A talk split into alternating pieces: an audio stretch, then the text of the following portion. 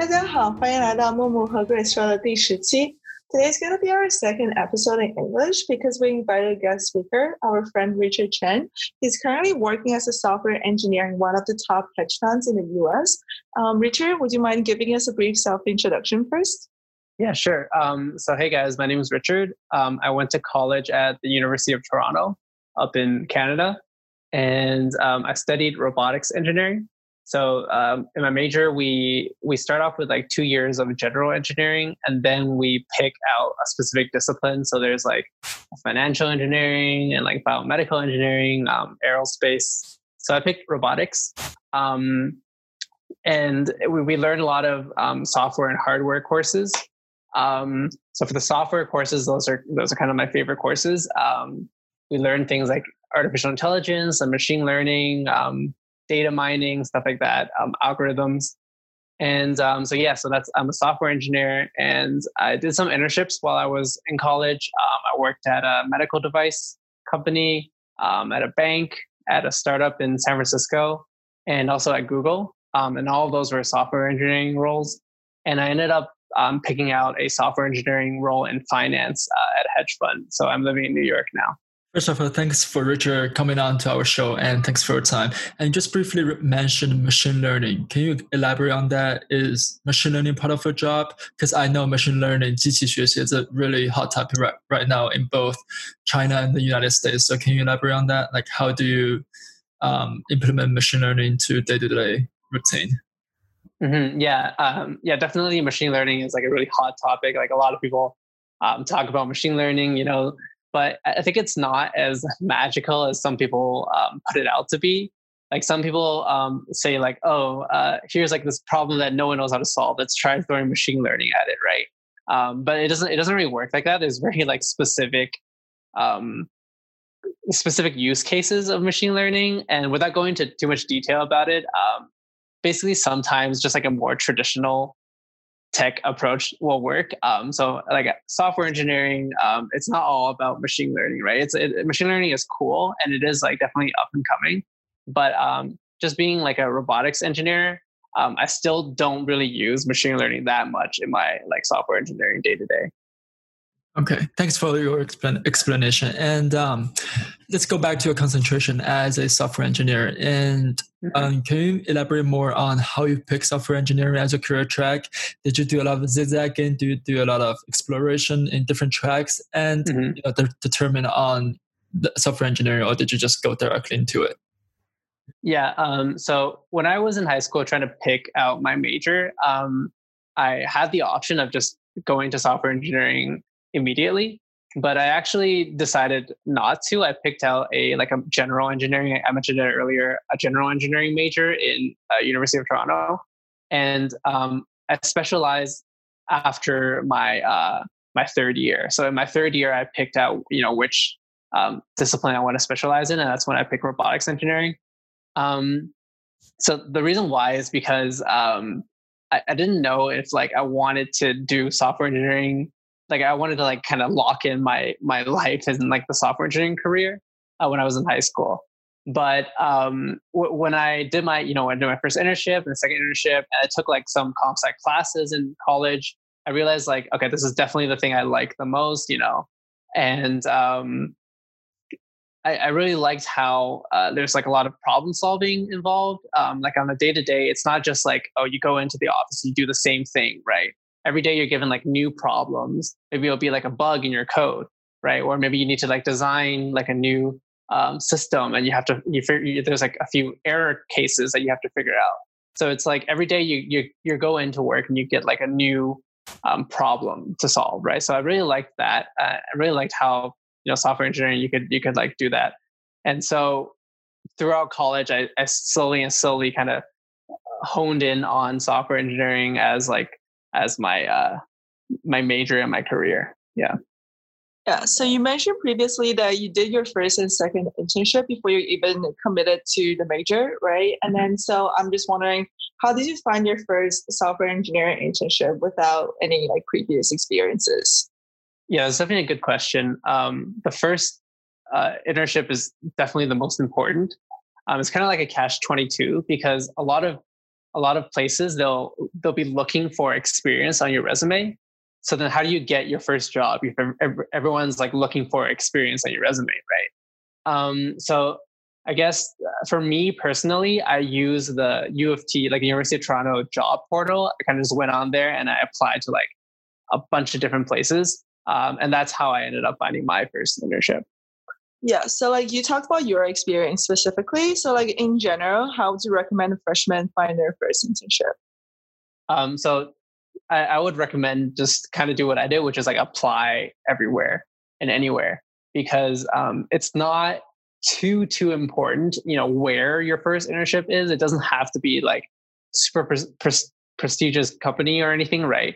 Um, you really just need some experience. Um, and so for for a freshman, I would recommend, you know, just like go to job fairs um, and then talk to everyone, put your resume everywhere, go on like job portals, put it everywhere. You can go on like online websites like Indeed or LinkedIn, like just off the top of my head, and just literally like try to try to put your resume everywhere. And also another thing is, um, I know some companies have like these like programs that are that are specifically for freshmen and sophomore. So, for example, I know Google has like their STEP program, STEP, and Microsoft has their Microsoft Explore program, and those are only open to freshmen and sophomores. So you have like a bit more chance of getting in, uh, getting internship there. Yeah. Um, um, so thanks for sorry. Um, thanks for giving us that information. Um, just personally, I have a lot of friends in Cornell who are also recruiting for software engineers, and I know that we have some like um, top software engineering firms actually coming to our school for like info session or other recruitment events. And that's because like Cornell is one of the target schools. So just in general, like if you're in a target school, then you can like go to those events if like those companies do come to campus. And also you can reach out to any alumni who like has um, experiences working in those companies because I know like even just Google and Facebook hire a lot of people from Cornell from like on a yearly basis. So you definitely have like connections or friends that you can reach out to. And then um, just like those are some of the things to add on. Yeah. Mm-hmm. Um, you said you um, did a lot of um, on-campus recruiting and stuff. So just wondering, how was your first interview for your first job, and did it go easy on you? Because you know you're a freshman or a um, sophomore, um, since you, didn't have mm. much previous experience. Yeah, they, yeah, they definitely did. Um, the question was pretty easy uh, I felt like I was actually kind of underprepared because um, I've never, you know, I've never experienced an interview before, right? And so um, I would say that they they they're they're aware of the fact that you've never had an internship, like you know, they've seen your resume, right? So they won't ask like ridiculous questions. And for me personally, the first uh, interview, like the the interview where I, I got the offer, the um, the questions are super super simple, like um, you know, if you uh, like writing a for loop, just like things like that, like it, it was it was honestly really really simple. Yeah. And um, as you go further into a career track, does the interview go a little bit harder each time? And um, how would you prepare for uh, different interviews for different firms? Mm-hmm. Yeah. So so like I said, they they definitely like tailor the interview towards your experience.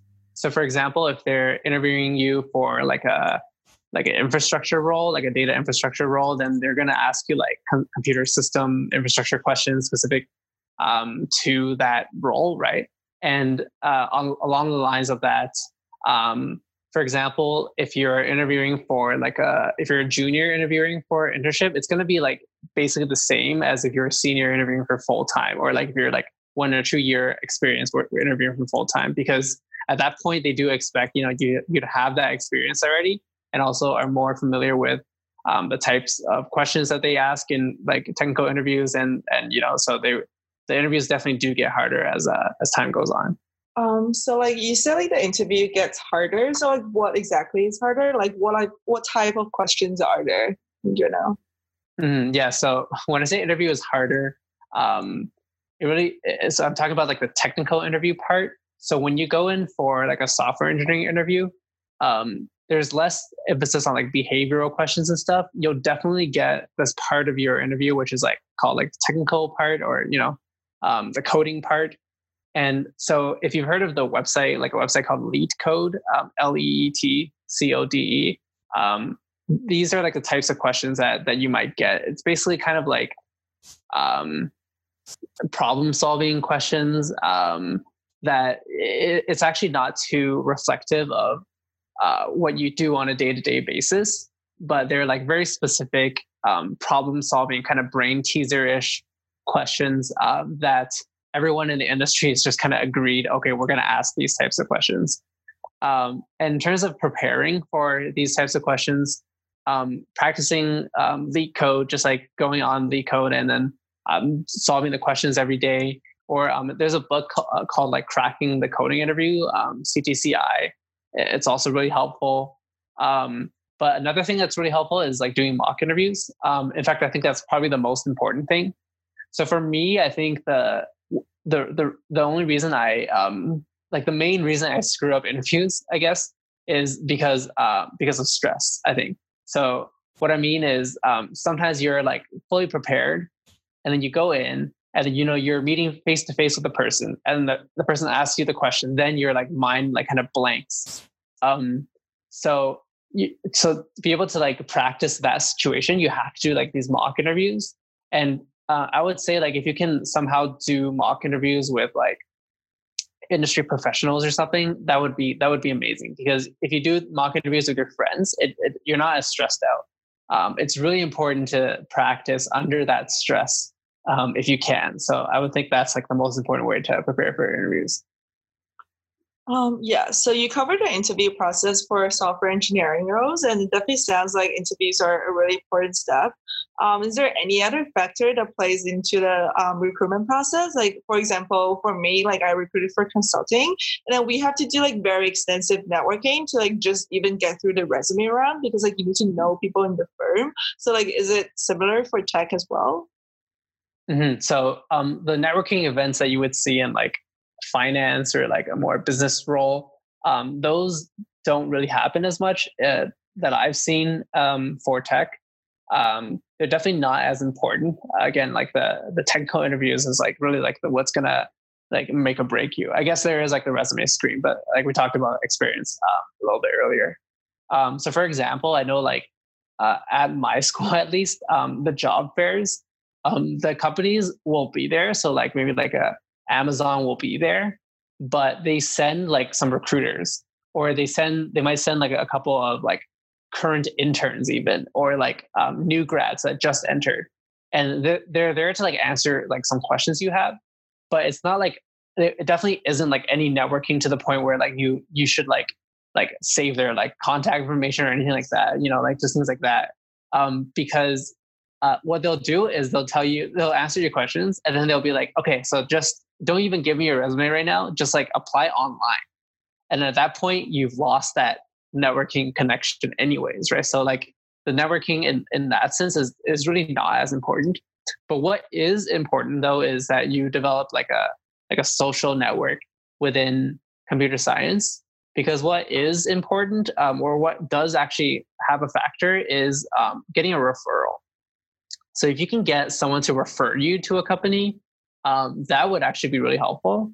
And um, I've noticed that for me, if I just make some friends, so for example, when I was doing my internship at Google, if I just make friends with like all the other interns, so they do give you like opportunities to do that for sure with like intern events and stuff, then you'll notice that like a lot of people they'll like go to a different company, and then you'll notice that you suddenly have a lot of people that you know at like a bunch of different tech companies. And should you want to go to that that company, you can ask them for a referral, and that referral will get you past the resume screen um, into like the first round of interviews for sure. And then it's all tech interviews, right? So, um, so that would be like a really important thing to get that social network built up. Mm-hmm. So thank you for your advice. And uh, we know that you've already been working as a software engineer full time for like almost a year now. Mm-hmm. So can you tell us what's a typical day for a software engineer?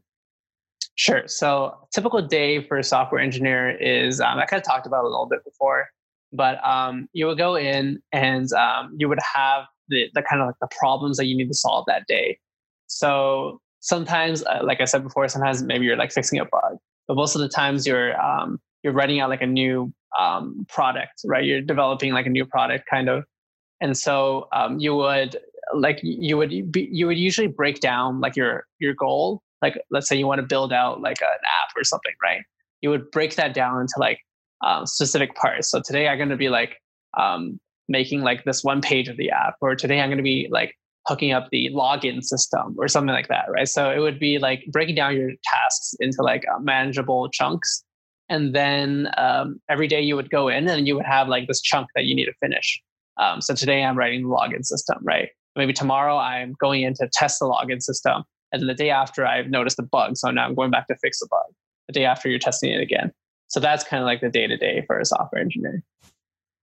Yeah. So for a student who's like entering the firm as an intern, um, is their day any different, or like is the work content basically the same?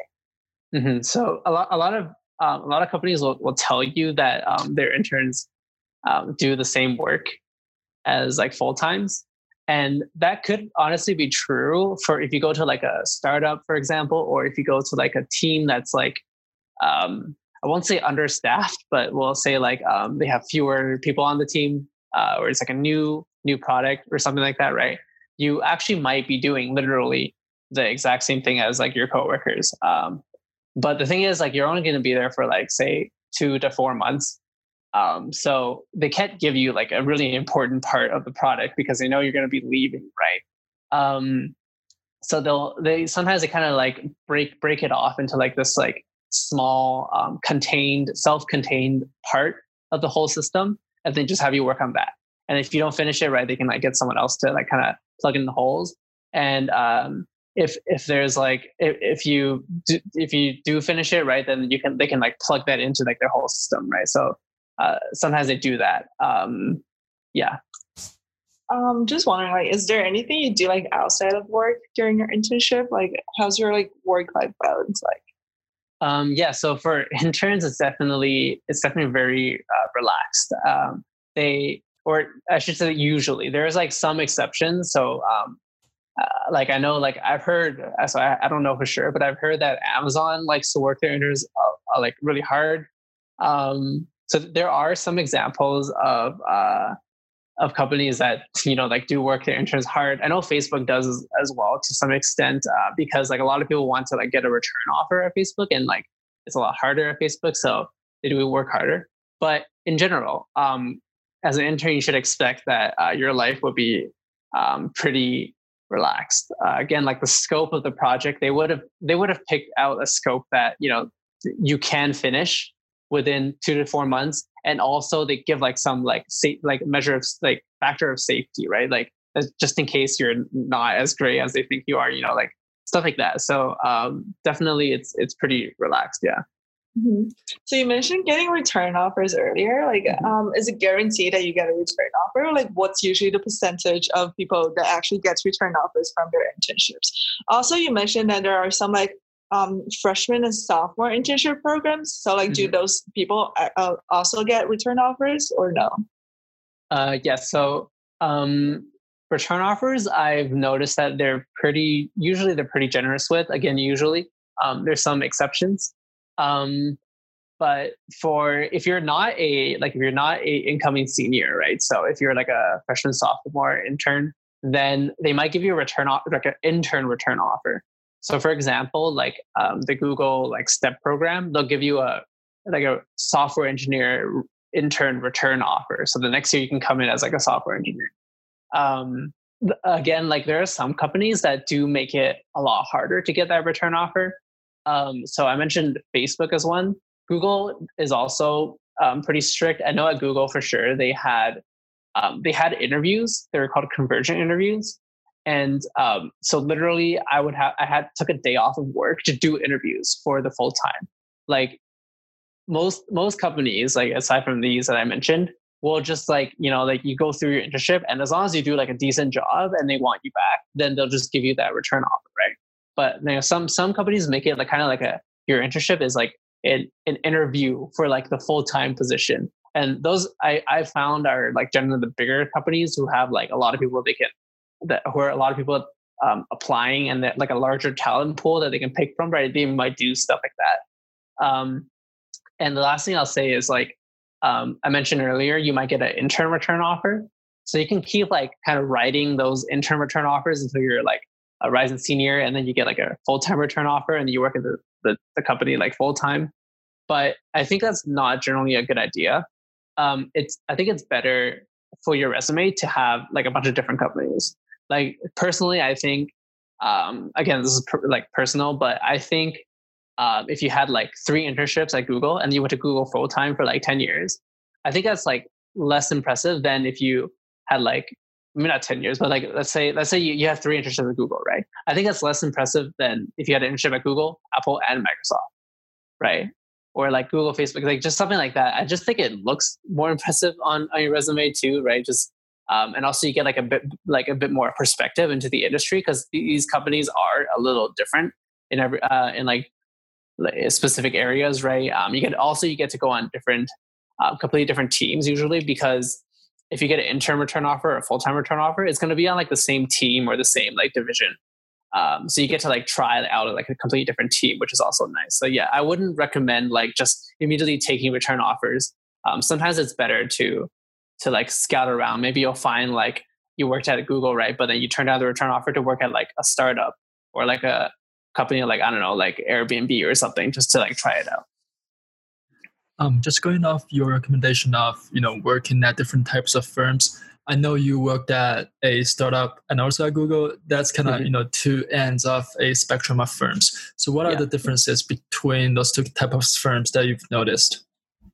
Yeah, uh, it definitely is like a spectrum, like you said. Um, so there's on one end there's like a startup where um, you have like a few people on the team and they're like, you know, they just got their funding right. And on the other hand, you have like uh, what I like to call like big N.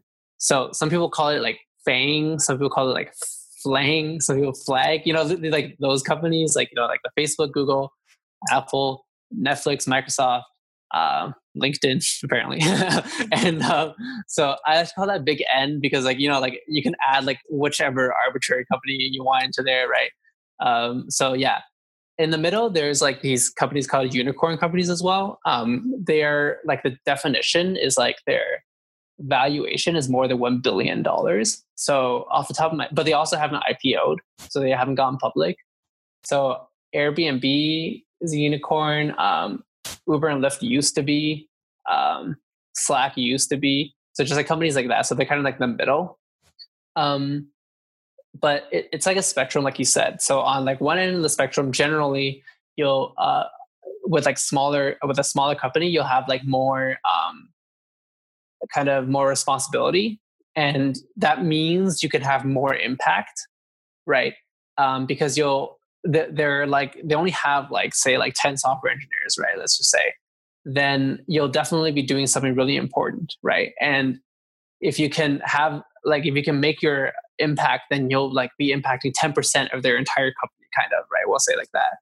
Um, which which definitely is like really important. And you can you can like um, it, it, would be like a really good experience to to like try that out, right? Uh, to see what that's like. Um, but also you, you might you might get distracted because like at a startup, if if like something goes wrong, or if like let's say a um, like a investor wants like your company to pivot to a different direction or to like address this one issue that like you don't actually want to address but you're gonna have to do it because you only have 10 guys or whatever and maybe you're you're just gonna be the one that needs to do that right? So um, versus at like a big big company like a big N right?